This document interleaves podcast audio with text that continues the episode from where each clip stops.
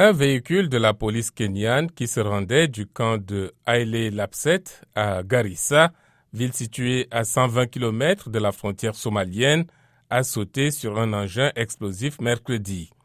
Les insurgés ont alors tiré des roquettes sur le véhicule et échangé des tirs avec les policiers à bord, faisant trois morts. La police kenyane dit ne pas disposer d'informations sur le sort des policiers portés disparus. Les militants d'Al-Shabaab ont affirmé sur les ondes de leur radio avoir tué deux policiers et blessé plusieurs autres dans cette attaque. Le groupe a tué 166 personnes à l'université de Garissa en 2015 et 67 autres en 2013 dans un centre commercial de Nairobi. Toutefois, la fréquence de ces attaques au Kenya a diminué. Al-Shabaab continue ses raids transfrontaliers dans l'espoir de forcer le Kenya à retirer ses troupes de la force de l'Union africaine en Somalie.